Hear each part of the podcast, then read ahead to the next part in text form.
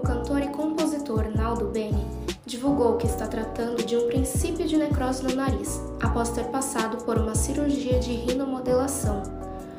O cirurgião plástico Dr. Alexandre Kataoka explica sobre como a necrose pode acontecer, os riscos e se existem formas de tratar ou amenizar o problema. Hoje a gente vai falar sobre a rinomodelação.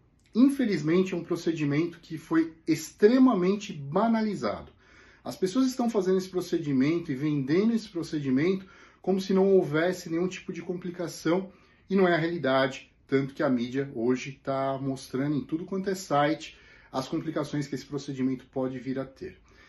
Pessoal, importantíssimo. A renomodelação nada mais nada menos do que preenchimento na região nasal. Preenchimento com algum tipo de preenchimento, podendo ser ácido hialurônico ou qualquer outro tipo de preenchimento, tá? Mas que não é isento de riscos. Ah, fez com ácido hialurônico é isento de risco? De maneira alguma. Por quê?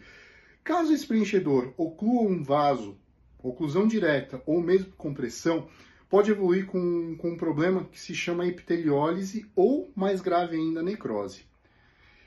Então, a importância do profissional saber, principalmente, não só indicar e fazer o procedimento, é saber tratar essa complicação. Complicações que às vezes são extremamente trágicas, extremamente eh, graves mesmo. Só para vocês terem ideia, às vezes o cirurgião plástico tem que intervir fazendo retalhos, a fim de cobrir a ferida que fica muito grande.